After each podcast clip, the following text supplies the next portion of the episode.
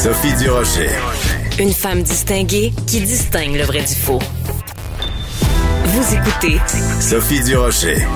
Bonjour tout le monde, merci d'avoir choisi Cube Radio. Écoutez, je fais toujours une petite intro au début de mon émission avec un ben voyons donc sur tous les tons.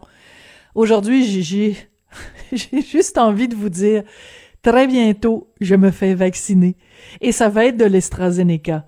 Et je m'en fous complètement que ce soit de l'AstraZeneca. Je suis juste tellement, tellement, tellement, tellement contente de me faire vacciner. Et oui, j'ai 55 ans et plus.